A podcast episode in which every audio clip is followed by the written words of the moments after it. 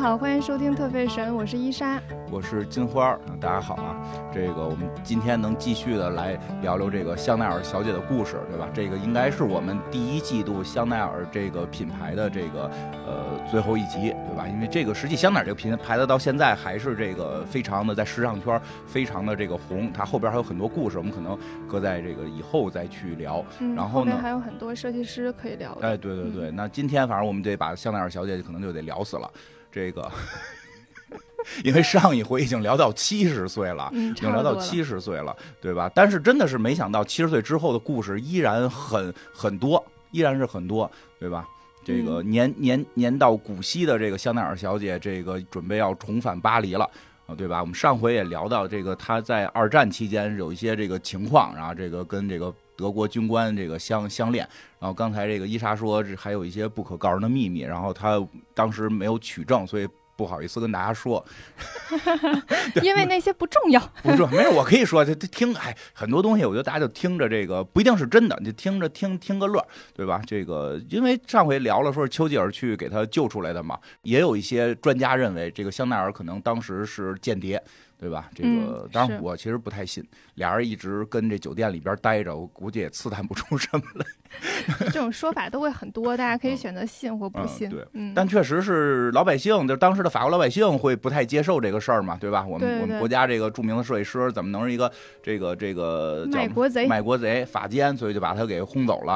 啊，他也哎七十多岁，然后这个各国流浪啊，其实其实，在瑞士，嗯，应该是住酒店哈。对，就是住酒店，没没在街上，就没有没有住酒店，不是真流浪，还还是还是有钱，之前的经济实力还是可以的，住的还行，对吧？上回说到就是他这时候突然发现巴黎时装界发生了一些变化，让这个让他又开始这个这个年少的心又重新的点燃了。七十岁的少女香奈儿，七十岁的时候还是。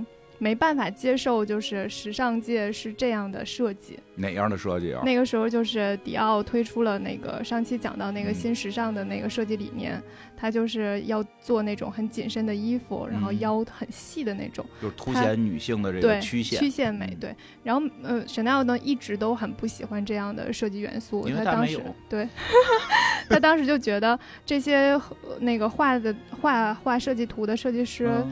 都是男的，就是他们不了解女人的生活，所以他就带着这一一一些愤怒，或者是觉得自己不还有还有就是对于设计的追求和梦想，然后回到了巴黎。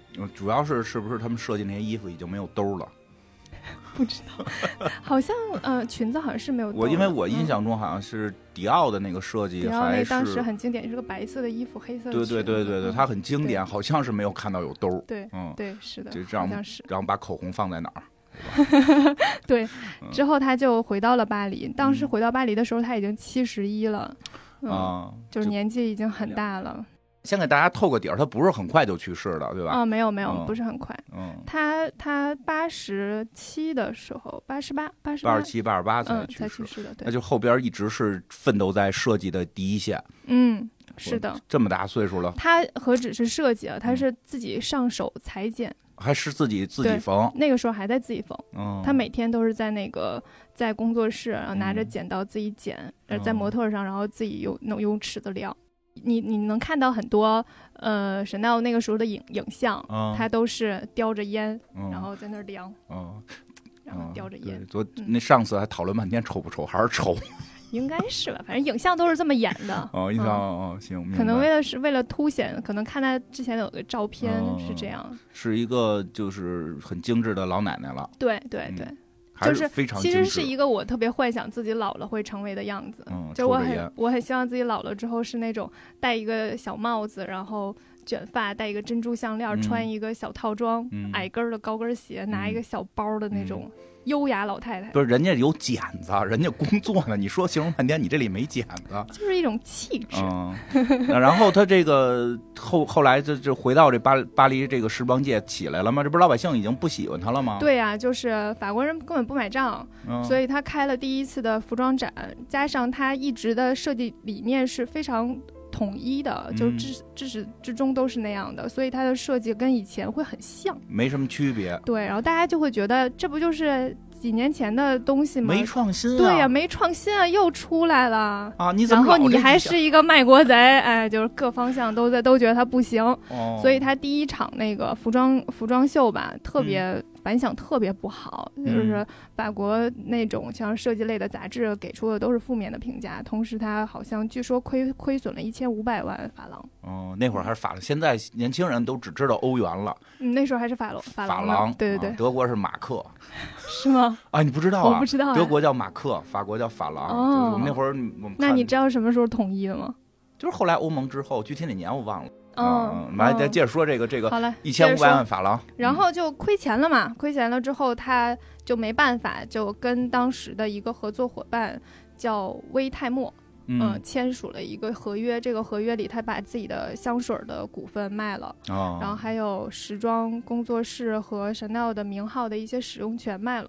哎呀，对，然后他保留的就是创作的控制权，就是这个衣服必须是我同意出以 Chanel 的名号出来的设计才可以，就是他在他在掌控这个，然后其他那种什么品牌使用权什么的都都卖给这人了。卖香水你就随便出了，嗯，香水的股份。但是啊，香水还是我控，但是你你挣钱，对对啊，就是我就变成了我给你打工了，差不多，嗯，对，但是必须是我打工，就有有种我是首席设计师，而且是不能换，对对对，而且我必须得掌握，就是你，比如说你找一个人设计一个衣服，说他是 Chanel Chanel 的，我不同意，那就不行，啊，就是这种叫创作的控制权，嗯嗯，然后，呃，但是那个时候英美的时尚界还挺买账的，就是觉得他的衣服还挺好看的。这个我就不知道了，有可能，可能 那个时候英美的文化来讲会比较能够接受这种偏男孩子的气的啊。这个是因为在二战期间的时候，美国的女权的崛起还是有有可能有这个原因，非常就是那个势头。我记得我看过一个美国电影。麦还麦当娜还还在里边演来的呢，然后还有汤姆汉克斯，就是演那个好像是二战期间，汤姆汉克斯是脚部受伤，他就没法去当兵，但是老百姓美国老百姓还想看运动，但是没有了，因为都去当兵了，所以他们就组织了一群女孩去打棒球。哦。啊，就是就是那什么时候的事儿？就是在二战的时候，所以二战结束之后，实际美国就是这些女女子棒球运动全部都留下来了，就是他们会把那个女性的力量给表达出来，就是就是不是光说我有智慧，我也有力量，然后所以女性在真可能是这个原因，就是她的那个女权可能会。比法国会更明显一些。哎，那我看小小 Sheldon 的时候，他姐姐就要打棒球，然后当时的那个教练还不同意，说这是男孩子的运动。啊，那都什么年代了？他们南方吧，南方不太行。Sheldon 是在小 Sheldon 生活在太落后了。嗯，对。之后，呃，Chanel 就大概经过了一年吧，嗯，他就开始去给自己的设计做一些更新，嗯，然后加入了一些呃针织。然后加入了一些米色和深蓝色的那些条纹，就是它现在也会有一个那个米色和深蓝色的边儿。哦，就是它还是还是创新了。对，给了一些新的变化吧，整体的版型是没有变的。就是不会向迪奥投降。对他，他非常坚持自己的设计理念，必须有兜儿。对，嗯，还是有兜儿，然后还是那个以前的那种短袖的设计，然后还是。呃，整个的那个剪裁也都是一样的，只不过加了一些就是装饰方向的，包括有那个金属的腰带啊什么的。然后这个时候呢，呃，因为英美买账，再加上它又有了一些新的创新，嗯，之后慢慢就活过来了。我我猜这个时候大家对于那个就是喜欢过纳粹军官这件事儿也慢慢稍微释怀了一些。哪年了这会儿？可能因为《广岛之恋》上映了。有可能，真的有可能，有可能。然后他就办了第二场的时装发布会，然后这场时时装发布会就已经就是大获成功了，就法国人也认了。对对对，那个时候就相相当于他事业的第二个高峰，嗯，七十多岁事业第二第二高峰，对对对，真的是那个时候就是也有一个非常关键的。男人设计出现了，七十多岁没有男人了，不聊男人了。这个时候要聊一个非常重要的设计，是一个我非常喜欢的包，就是二点五五。他之前出包吗？之前有过改包，就是给包加那个链条，但是没有他完全自己设计。合着二点五五这个现在今这就是这个。呃，怎么说？香奈儿提到你就必须得拥有的，但实际大家基本都没有的那个二点五五是是在这会儿诞生的。对，二点五五它为什么叫二点五五呢？它其实就是五五年二月份哦，嗯，一九五五年二月份，一九五五年二月份，所以叫二点五。英文是先说月后说年的嘛？啊，对对对，所以叫二点五，不是尺寸。不是不是，对，最早我还纳闷呢，哎，这二点五怎么还分大中小啊？以为只有一个 size 对呀，以为就是二点五五长的呢。因为那个时候的包都是手提包比较多，之后那个大家贵妇嘛，都是拿一个手提包。你去一个地方的时候，别人给你一个东西，你接就可能要把包先放下，然后你才能接，哎，特别不方便。所以这件事情又是一个基于实用而产生的设计，就是沈奈觉得我得给包加个肩带儿。我得背起来。他那干这事儿，双手。他干这事儿，竟是我们现在觉得是天经地义，就早该存在的。是，但实际居然在慢慢的这个这个时尚长河当中，居然就没发明。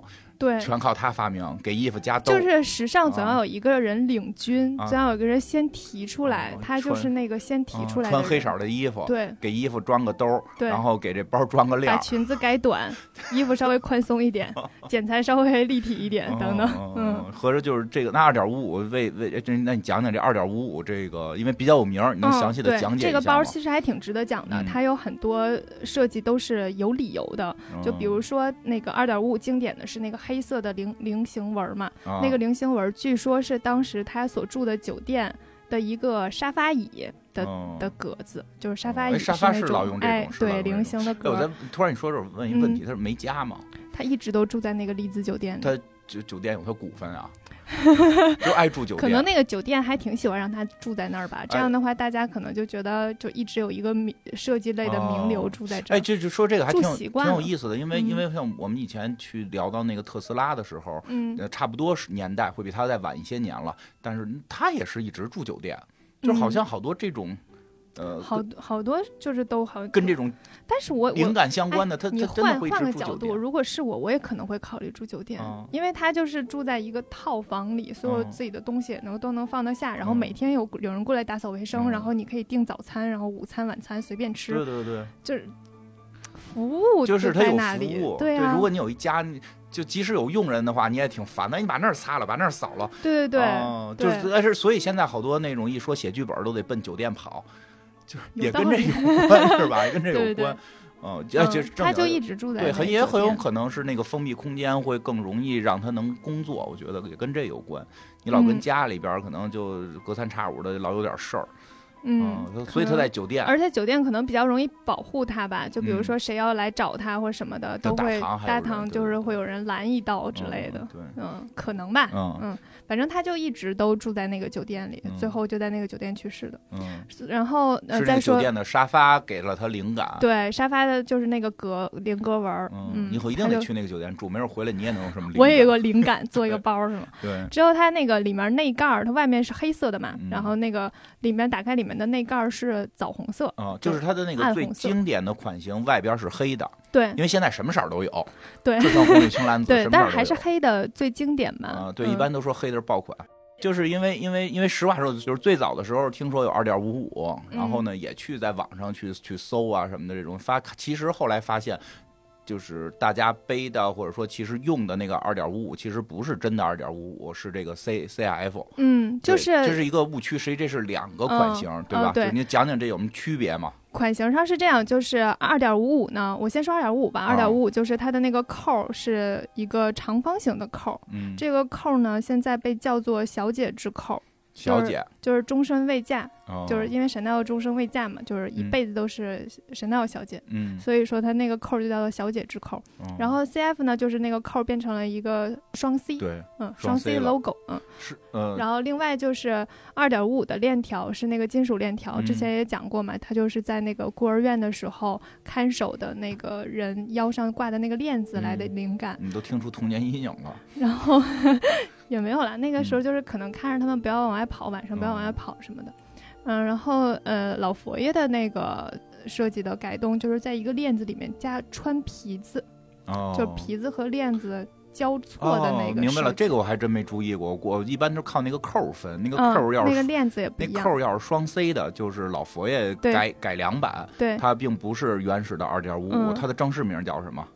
就 Classic。啊，Classic 就是简称叫 CF，CF。然后那个如果是个方块扣，上面你看不到任何 Chanel logo 的。打开之后有 logo。打开之后，哎，打开 logo 之后的 logo 是是是画啊，还是是印在，就是那个印呃呃针针织缝在那个线勾出来的双 C，在那个内盖上。嗯，对，内盖大的内盖上的，如果有一个大的。这算什么？就缝出来的一个双 C。对对对，这这个是这个是真正的二点五五。二点五和 CF 都有，其实都有。说的呢，实际还是看扣。对，就是看扣和链儿。链儿，嗯，看链儿也能看出来。链儿是这个纯金属链儿的，是就是二点五二点五五。嗯，这个金属链和皮子交错的金属链里边还编上了这个皮子的，就是这个 C CF。对，啊，是的。那你更喜欢哪个？我喜欢二点五五。嗯。对这个教大家啊，要是显得想显得专业，就一定得说喜欢二点五五。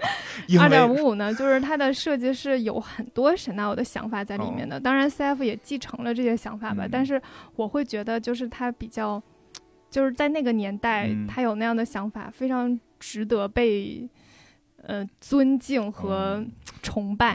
嗯，我说简单点，就是因为就是弄俩弄一大标志跟外头，老觉得有点土。别这样，我们下一期还讲 LV 呢，一大堆标志在外面。嗯，好吧。嗯，然后它那个双双盖设计里面那个有一个拉链的，嗯，有一个拉链的暗夹，就是那个那个袋子非常小。之前就有人问过我说，这是放什么的？那个袋子特别小，里面什么都放不了。那放什么的呀？放情书的。有一个小拉链拉开，然后里面是放情书用的。干？你感受一下这种女生的小浪漫哦，有没有？情书的，懂对，嗯，然后沈到的那个二点五五的那个。嗯，包的背面有一个小袋子，那个袋子是用来放零钱的。哦，嗯，然后另外就是它里面会有三有三个小袋子，就是打开包之后里面有三个小袋子，这两个大袋子一个小袋子，那个小袋子呢也特别小，那也那是放什么呢？放口红的。哦，那个大小，你们拿 Chanel 的唇膏放进去，就是刚刚好。那别人家的不行。嗯，别人其实口红大小都差不多，但是 Chanel 当时那个口红设计的时候，可能就是按照那个。那就是说，现在如果 Chanel 设计出的那些口红，一定肯定是能搁到那里的。对，就是刚刚好。嗯。特别，就是它那个那个中间的小袋子，就是一撑开之后是一个正方形。哦。嗯，正好口红大多数都是正方形偏圆的嘛。有这个配套的然后往前放进去，对对对，就是很很实用。嗯嗯。但是基基本上我们现在出门都会带好多个口红。所以那三个袋子一般我都会都都都都放口红。你们女生带那么多口红干嘛呀？嗯，不同的场合用不同的颜色呀。比如说上班就可能偏偏那个淡一点，偏裸色系一点。那我晚上跟一个朋友吃饭，可能就会画一个稍微深一点的。然后也根据自己穿的衣服不一样来搭配口红的颜色。真是真是真是细致。当然了。嗯嗯，所以它那个包都是人工。来做的嗯，哎，对，正好这个呢，这可能别的包以后也会问到这个。就现在的这些外外国这些这个奢侈品的这些好的包，都是人工做。嗯，大多数都是。不是有一个机器咔咔咔？没有，都是手工来做的。那那那，就是未来 AI 发展起来，你觉得会有 AI 来做包吗？哎你会不会觉得 AI 做的包没灵魂？我我我是这样觉得的，就有的时候它有一个类似像手感一样的东西。就是你去做它东西的时候，你有一个手感，就是它这这这一针缝深了还是缝浅了？那缝深了怎么办啊？所以就是它会有一个感觉，然后熟能生巧。所有做这种奢侈品包的人都不可能，你学去学第一年就让你上手做包，它基本上都是你先递递东西，先剪，就是你先做一些。边角边角活，对，但是会不会觉得，如果是机械化之后，它它就会更城市化，就不会出现残次品？不是，也不是说不会出现残次品，就是说它会更规整，因为你总感觉人做，你手感跟我手感又不一样，就就还是要求挺高的，他们品控还是挺严格的。其实出来的时候都是差不多的，就基本一样，得是这个。它其实是就是现在。爱马仕还是手工，嗯，然后其他的包会人工，就是手工加机器。就比如说有一些钉的东西，还是会用机器的，包括一些金箔的印，也都是会用机器的，不会像以前一样，就是用用热的那个铁烤了之后再压，不会那样。其实就是我就是现在想那个那个店里边那么多包，都是一个一个的这种什么老奶奶呀、大爷呀什么的，就跟法国村里边的咔咔跟那做做出来的。其实，我我开始以前都是一工厂，夸夸这么印，然后一个一个不，不是不是，都是老爷爷老奶奶在村里边。倒没有老爷爷老奶奶，但是都是一些穿着穿着非常朴素的一些，就是像纺织女工一样的人。因为你刚说头一年都不让上手，他到最后能做一包，对年纪都还偏大了，得得有一定年纪，对对吧？是的，是的。不不不不是这三十岁不要吧？嗯，都挺大年纪的，就是爱马由爱马仕尤其，爱马仕基本上你要在旁边打工打个七八年吧，你才能去做那个铂金包。哎呀！所以每个铂金包都都是那种，就是已经已经做了无数个其他包才会去做它。这这这是说这是艺艺术品呢？对，而且据说是他们可以找到，就是你拿这个包去修理，他能找到当初去做这个人是谁，然后送到他手里面去修。别别多说了，留着以后爱马仕，以后爱马仕说没得说。但是我真的得说一下这个二点五五呢，其实做起来也非常耗时。拉回来，它大概一个包需要六个工人来做。然后做多少多久啊？花十个小时吧。啊，那还行，时间还行。嗯，但是真的是六个人呢。我我我买那块香奈儿的表，就后来发现里边就有个字母缺个角。嗯，表是真的不大行。但是怎么能总缺一个？就但是确实，大家不要对那个奢侈品品牌对于有太高的期待，就是说它一定巨完美，一点瑕疵不能有。之前就有人拿一个包说：“哎，你看我这包，这个这个皮子缝的时候。”就线给它折了啊，说是不是假的呀？我说这是真的啊，就因为有这残次才是真的。就是它，你不能太太去。那你怎么判断是真的呀？它有很多方方方向了，鉴定的方式就有很多种。因为它真的不是机器做，是人在做。对对。六个工人做十个小时，发现有一针缝错了，说给扔了也不合适，还是就 就。他可能就没发现都。嗯，好多好多包都是，就是现在基本上是人人工加机械结合吧，不可能是完全人工的。我之前看过，就是 Chanel 的一个就是制作的纪录片儿，你看的时候就真的觉得就是很漂亮，就很像。那个时候看的那个电影就是印钞的那个，你记得吗？那个《天下无双》。哎，对，郭富城老师演的那个印假钞的那个就。很有那个感 觉，就感觉他们就是很认真在做这件事情，有有点不正确了，可别瞎说了。嗯，但是就是有一种很很他们在很认真做这件事情，然后做出来的东西就会让你觉得它真的是一个艺术品的那个感觉。例如我上次录完节目，那个聊完谢尔软泥之后，好想买一件儿。结果这节目最后没卖出钱，你自己买。我自己买一件衣服。但真的就是这些包都是人工做的，这感觉真的会不太一样。嗯，对，是的，是的。哎，那这个二点五在。当时就红了吗？对对，当时就红了。对啊，对，因为好用，太好用了。因为有一个链子，直接就能背着，然后就是好多设计都特别的实用。哦，嗯，能搁口红，实用这一点就是一直都是沈闹很追求的。还能搁情书，没情书你就不配买这包。那不，你不觉得是一种小浪漫吗？嗯，还行吧，难怪男人理解不了。对对，难怪你好像有，据说要求别人。按月交情书的这个习惯，我并没有，真能瞎扯。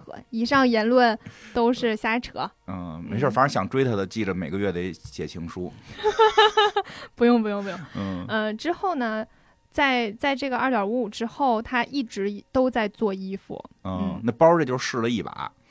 对，接下来好像没有一个特别有，但就试了这一把，就成了现在这个奢这个真的太真是奢侈品界就是。不是说最贵的，因为确实还有比它更贵的。但是如果你想入门到一个，哎，我到这个级别了，你你总得有一个二二点五五，就外观看着很低调。对，你要没有二点五五，你都不好意思说你喜欢香奈儿这种。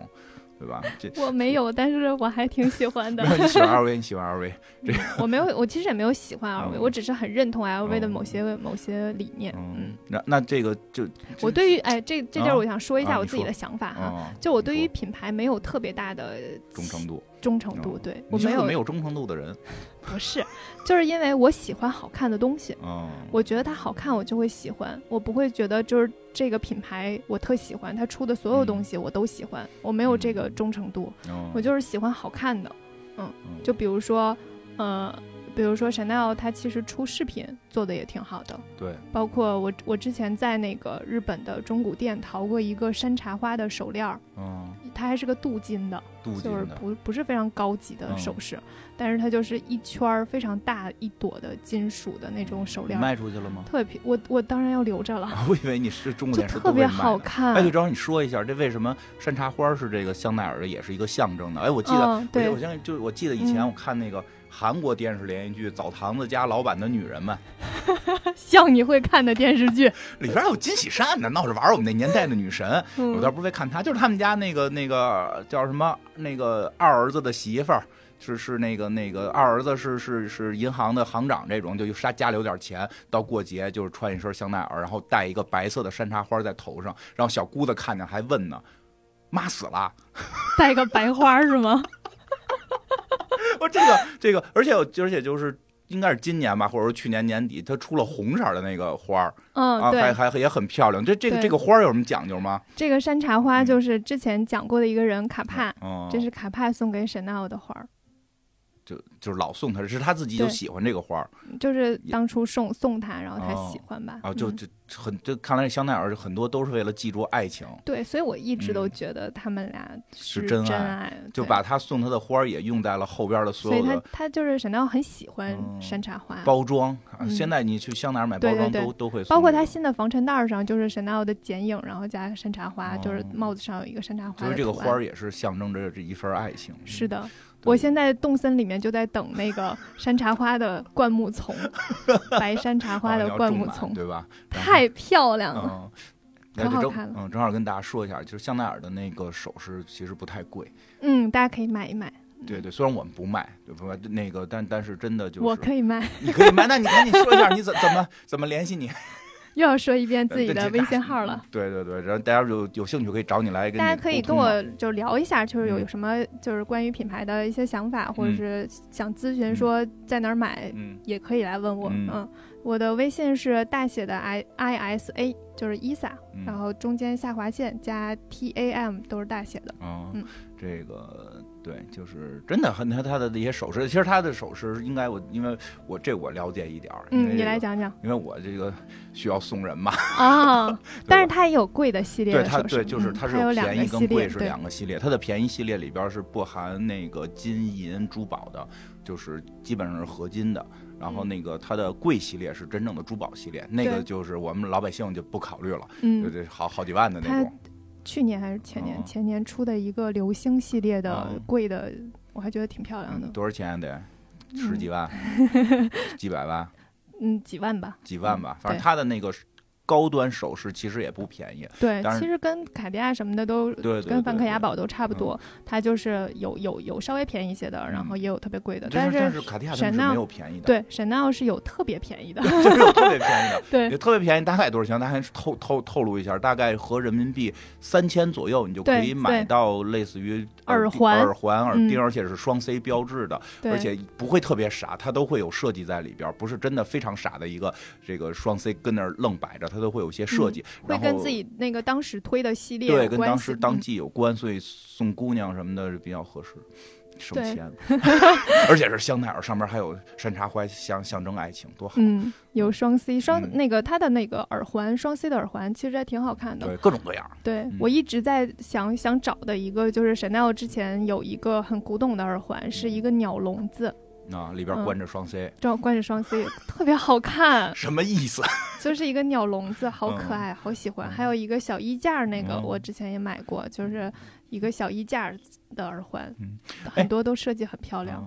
说回来，那这个香奈儿小姐设计完这个包，还是回去接着搞衣服了。对她哦还是一直都在做衣服的。嗯，嗯后来又有什么动向吗？这个做完包五五年了，对，接下来就是有一个，就是你上次节目提嗯提过的那个十九号香水儿，呃，嗯，是在提过吗？你提过啊啊嗯，是在这个期间。啊！在这个期间，也是香奈儿小姐又出香水了。对，这回个十九号香水儿，就是因为之前的五号香水儿，我我不是说它比较适合就是有一定经历的女生来用嘛？嗯对，，然后十九号香水就是一个比较打年年轻的嗯品哎呀牌，打年轻那个品牌，产品这听着已经像互联网产品了。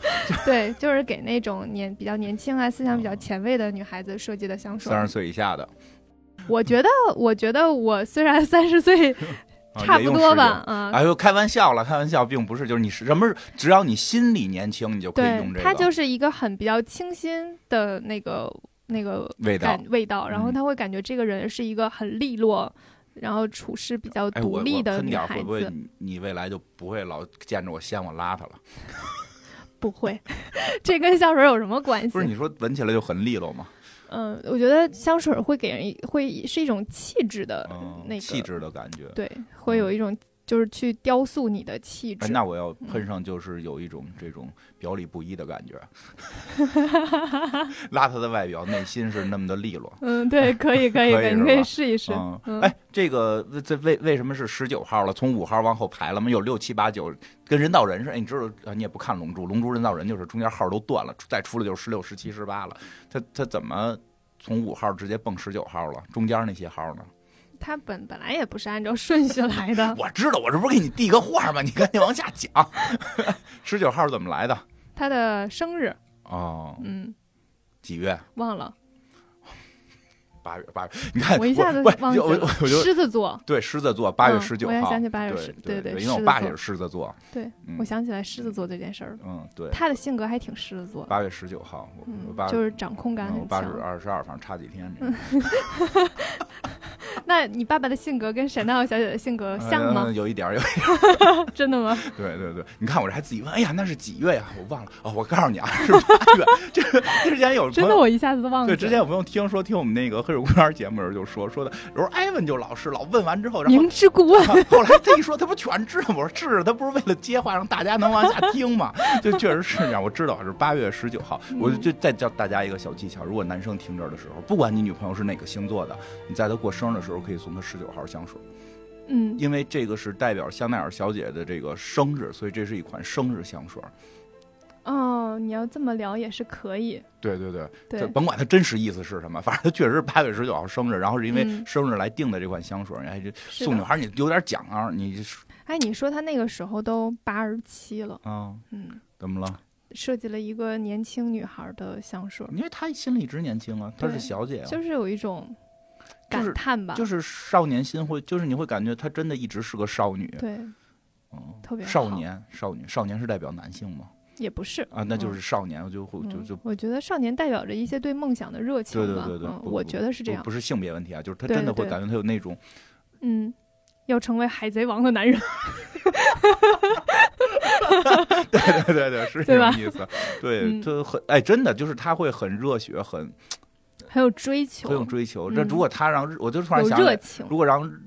日本日本画家画香奈儿，可能都拿着剪子那种，然后大家，对吧？七十多岁拿着剪子出来，继续的这种 中华小当家，脑子里面人家出来。对，但他真的会在，真是没有想到他的很多经典的，不管是香水，就是包括到十九号香水二点五五这些，现在也会。十九号没有五号火，但依然是现在很热卖的一款香水。二点五五简直就是就是这个包界的这个这个镇宅之一了。对，就是。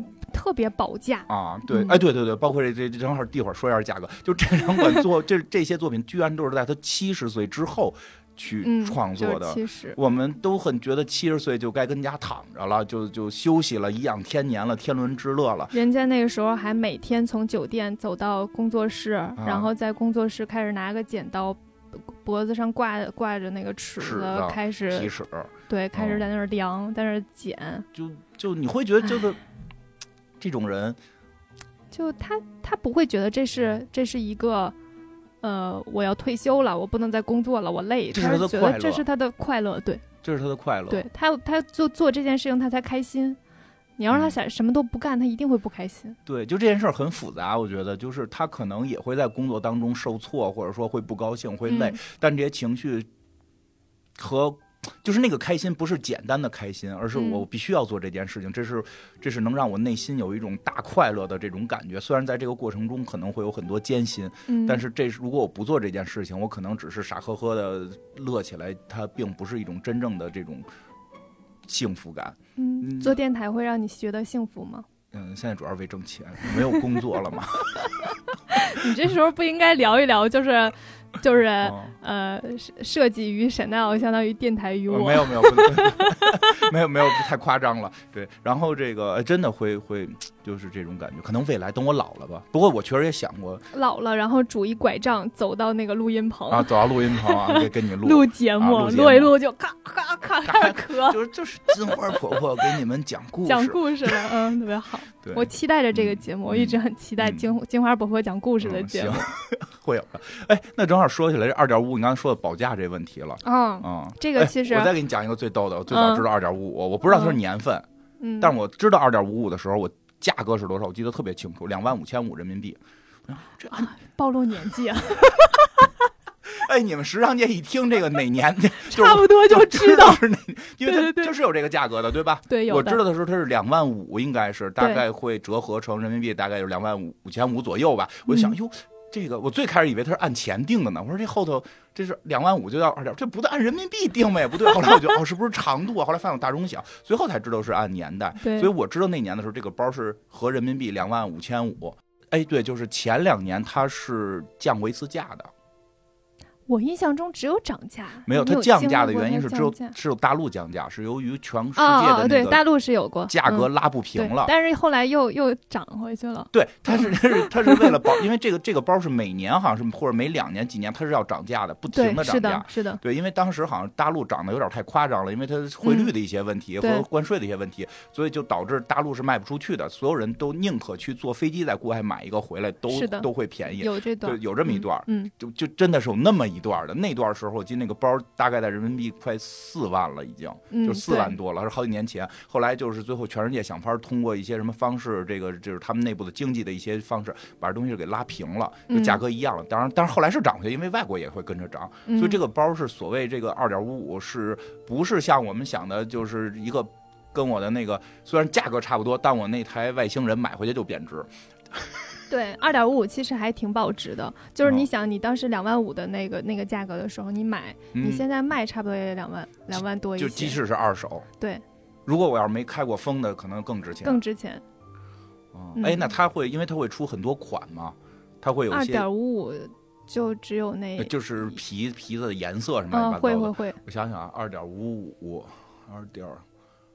呃，是颜色，是是是我见过不同颜色的，因为我突然想起来那个，我我我买过一个，说漏了，哎呦呵，就是我在哎，我就可以装特别那什么一点，我在表参道收过一个那个 La Boy 的那个牛仔布款，对，那个 La Boy 就是。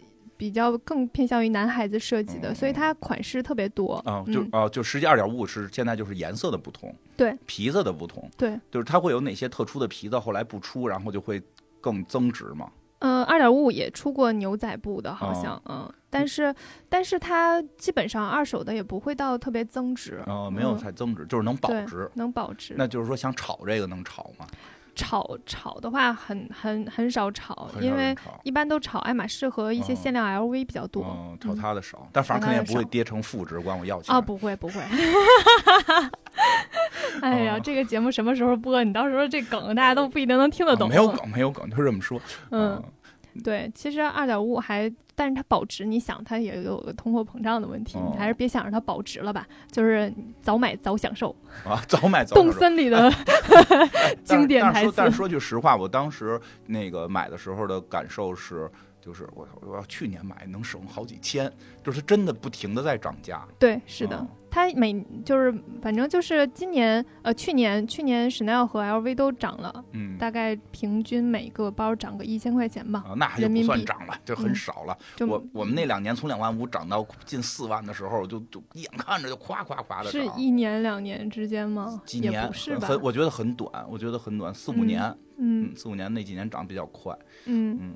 哎，那这个它等于是二点五五，并不是之前五五年做了一大堆，不停的卖，对吧？它不停的会会会会在做，不停的做，对吧？对。它这个有这个说哪年出的，跟这个好多男生玩那鞋似的，我说看哪年出的那款怎么样的，我不懂啊，因为我没有钱炒这些玩意儿。嗯，那倒没有说哪年出的怎么样，但是比如说你如果要以后会想说想买个二二手包，嗯，然后你是从这个包能看出来年份的。啊，怎么看呀？就是它包里面有一个就是 Chanel 的编码。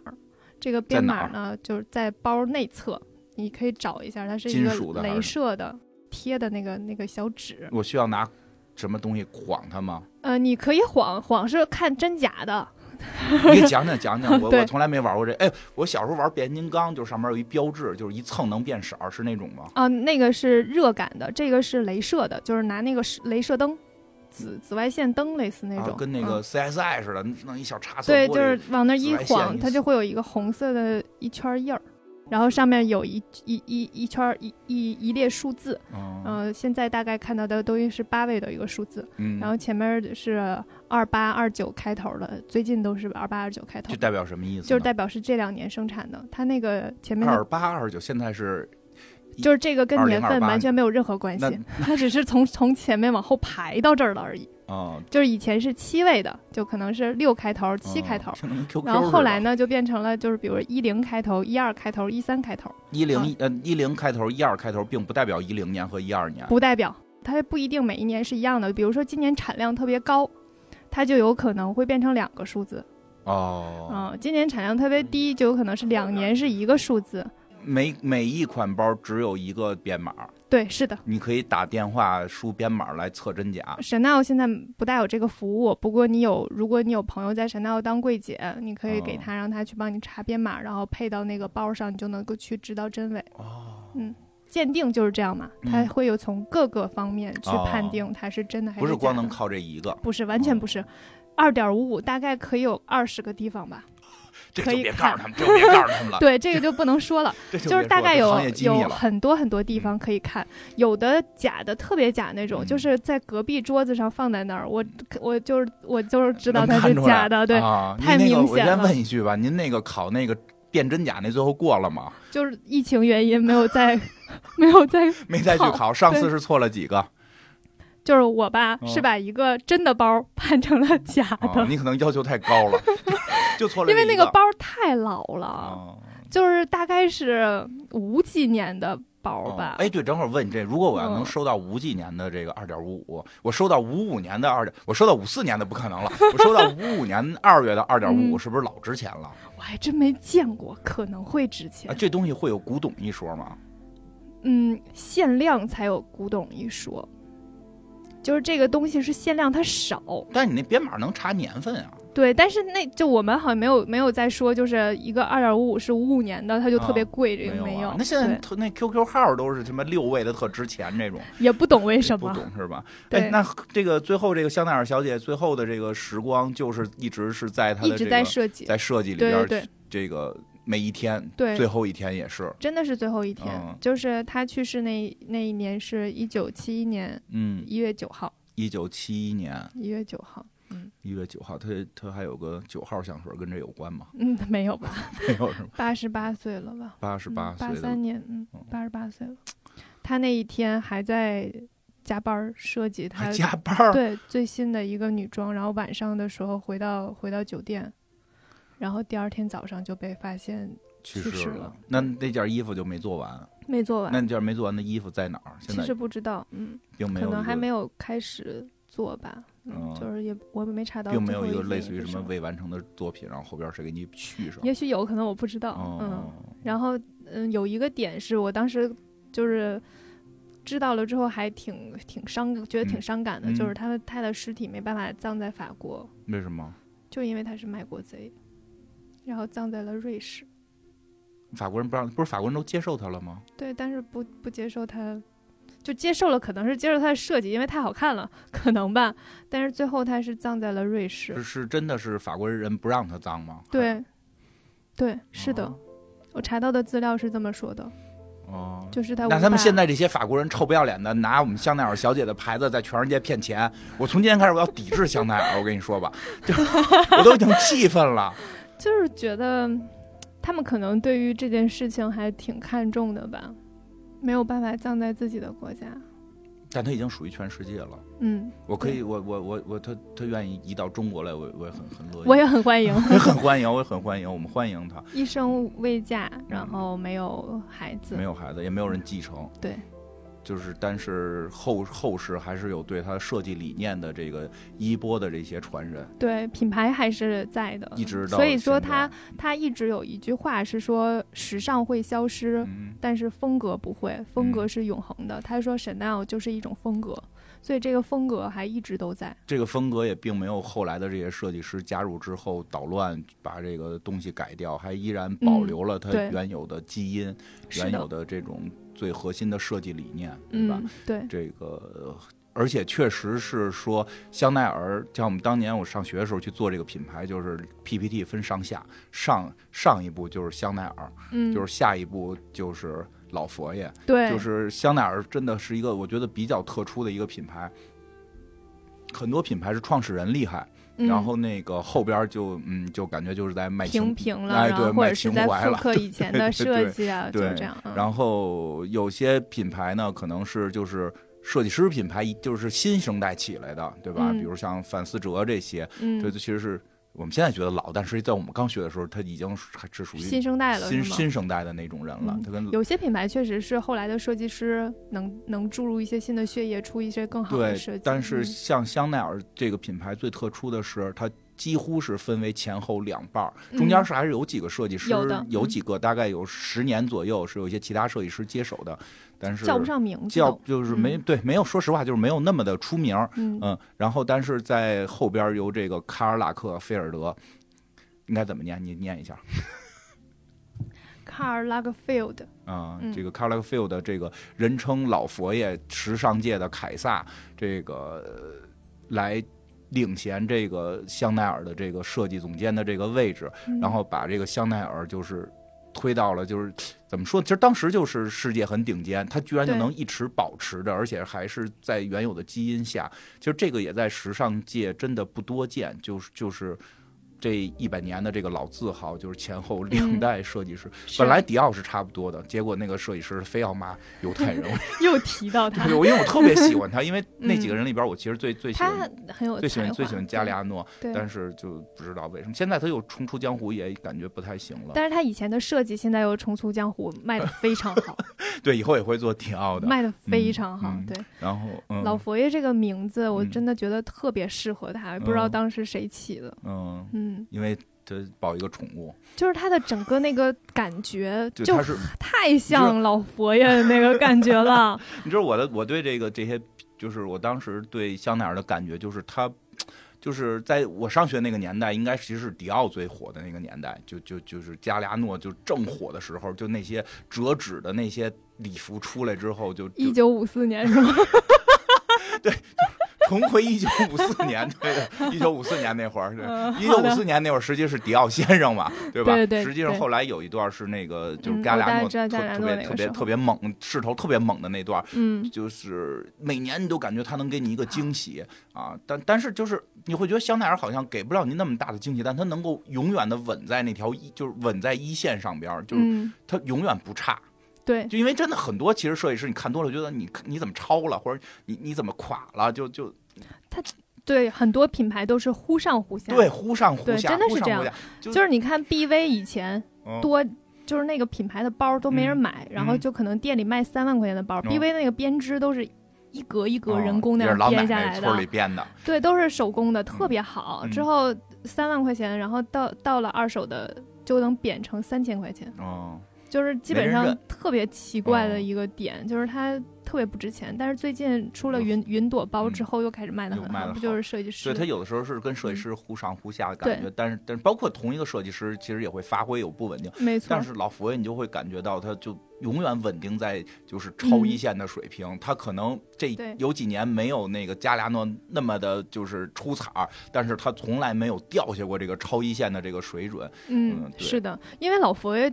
真的非常有才华，嗯，他和沈闹的一个差别就是沈闹是男的，小的时候还挺苦的嘛，啊，所以就是，呃，是后来才去接触上流社会的，嗯，老佛爷从小就家里还挺有钱，他们家那猫听说现在就就是身价不菲，他去世之后，他们家那个猫好像是有基金供应吃鱼子酱什么的，老佛爷真的就是小的时候家里就挺有钱，他爸爸是一个就是呃。做炼乳的哦，百分之五十七的市场占有率。我的天哪！就查的资料是说这个，那不就是半垄断吗？嗯，就所以说他的经历就就能够能够支撑他去一直学设计，所以他很年轻的时候就得了很多奖。对，而且。在我们印象当中，那个 Carla Field 是个白发苍苍的老人，嗯，对吧？因为我们都已经经历了他的去世，对，对吧？这朋友圈也都晒过，刷过了，都刷过了。但实际上，真的他在他入行的时候是个年轻的小伙子，对，嗯，入行时候刚十七，真就是二十那个时代，他就已经开始有点奔着现在这个状态去了，小辫，对他那时候就是霹雳手套，他从小就是长头发，霹雳手套，然后他特胖过一阵儿。我们上学，我们上学的时候最逗的时候，你大家知道老佛爷最喜欢的品牌是什么吗？什么？迪奥。啊，真的吗？真的真的。所以他穿的那个黑西装是迪奥的，是迪奥男装。真的吗？对，因为因为实际女装男装是不同设计师系。是的，因为我们我们学主要学的是女装，就是当然老师都提过，当时男装的设计师是谁我忘了，是迪奥 Home 还是叫什么？是一个男装的迪奥系列。哦，我大概能懂了，因为老佛爷就很喜欢那种很还挺紧身的。对，说他当时特别胖，然后穿不进去，他就为了穿迪奥就玩命减肥，导致好多人认为他他吸粉了。就是后来说不是，就真是纯减减下去的，就 为了。是不抽烟、不喝酒、不吸毒，对，就纯为了就好点别的，对吧？还喜欢看书，家里面有特别多藏书，跟到了我这岁数才喜欢看的吧？荷尔蒙分泌不太行了，行吧？那个今天以后再讲老佛爷吧。对，就是实际上香奈儿，我们只讲了前面一部分，而且包括香奈儿的一些故事，还有一些。趣闻什么的也没有讲太多，就是为了留在以后的节目，免得这节目做一季、第二季没有了，对吧？然后这个我们第二季的时候就会再去讲讲这个老佛爷的这些故事和他的这些这个 CF 怎么来的，就这这些事儿吧，好吧？嗯嗯，好的啊，那拜拜，拜拜。